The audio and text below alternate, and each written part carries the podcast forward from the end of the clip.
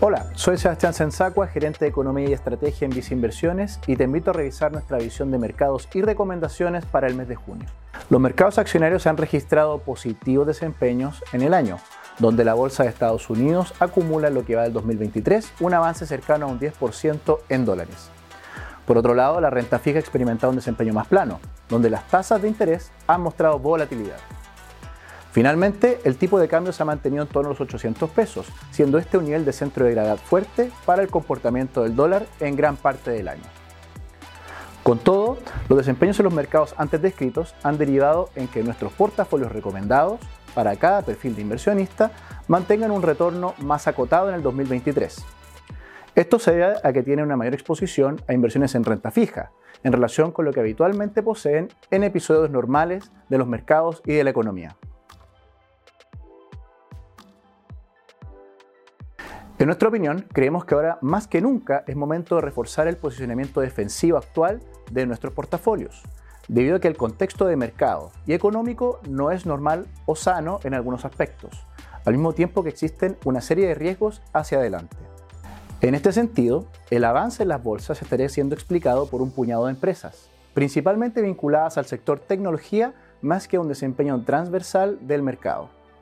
La mayor fuerza en el alza del precio de estas acciones tecnológicas respondería al entusiasmo vinculado a la irrupción de la inteligencia artificial, en donde si bien existe un potencial de desarrollo relevante, puede ser que ya se ha incorporado bastante de esa expectativa en los precios de las acciones. Así, en nuestra opinión, cualquier decepción futura puede derivar en una corrección a la baja que puede ser relevante en el precio de estos títulos. Al mismo tiempo, volviendo a este desempeño del mercado accionario que no ha sido transversal a nivel de sectores, creemos que refleja una perspectiva económica que no es muy optimista por parte del mercado hacia adelante. Y los argumentos se centrarían en que principalmente las condiciones de financiamiento para hogares y empresas siguen restrictivas, debido a las alzas en las tasas de interés de los bancos centrales.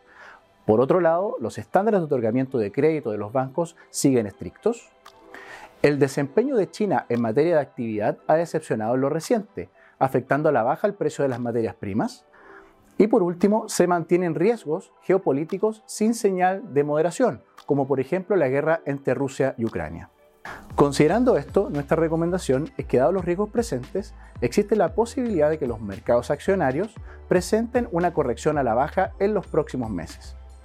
Así, destacamos que los portafolios recomendados deben mantener un mayor sesgo a inversiones de renta fija y menor exposición a inversiones de renta variable, en relación a lo que habitualmente están invertidos, dado que los tiempos actuales no son precisamente normales.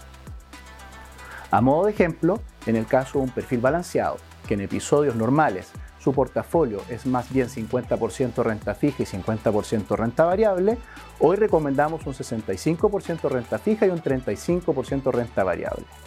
Finalmente, a nivel de clases de activo, nuestra visión es la siguiente. En la renta variable internacional recomendamos tener preferencias por mercados de países emergentes por sobre desarrollados, ya que los primeros están más adelantados en el ciclo económico y muestran valorizaciones más atractivas. En relación con la renta variable local, recomendamos tener una posición selectiva en el mercado accionario nacional, con preferencias a compañías con positiva dinámica de resultados. En cuanto a la renta fija internacional, favorecemos bonos de empresas con buena clasificación de riesgo en Estados Unidos, además de bonos corporativos latinoamericanos, ya que muestran mejores fundamentales que sus pares emergentes.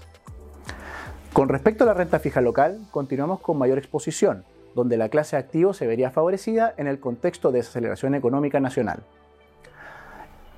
Y dentro de la categoría recomendamos mantener instrumentos de mayor duración y una posición diversificada entre pesos y UF. Finalmente, si quieres saber más sobre nuestras recomendaciones, te invitamos a suscribirte a Invertir es Simple by Inversiones en Spotify y YouTube y preferir nuestras plataformas digitales o canales remotos para invertir. Hazlo desde banco.vice.cl inversiones, desde la Banco Vice o contacta directamente a tu ejecutivo de inversión.